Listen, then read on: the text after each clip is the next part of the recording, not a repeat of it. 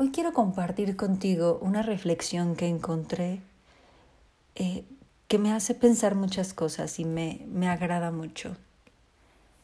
Dice así, vas caminando con tu taza de café y de repente alguien pasa, te empuja y hace que se te derrame el café por todas partes. ¿Por qué se te derramó el café? Porque alguien me empujó. Respuesta equivocada. Derramaste el café porque tenías café en la taza. Si hubiera sido té, hubieras derramado el té.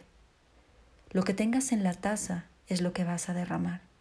Por lo tanto, cuando la vida te sacuda, que seguro pasará, lo que sea que tengas dentro de ti, vas a derramar. Puedes ir por la vida fingiendo que tu taza está llena de virtudes, pero cuando la vida te empuje, vas a derramar lo que en realidad tengas en tu interior. Eventualmente sale la verdad a la luz.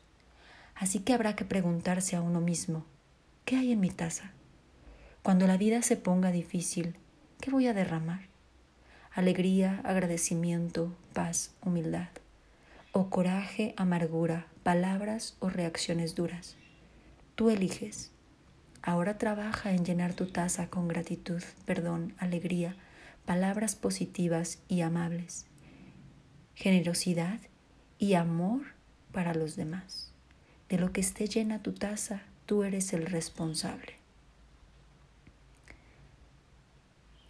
Esta reflexión que la compartió una amiga me, me hace pensar muchas cosas y me hace reflexionar mucho en cómo está mi taza.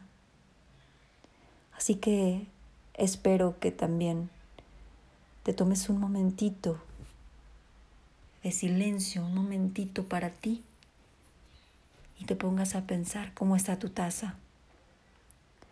Y que si la vida misma te empuja, ¿cómo vas a reaccionar?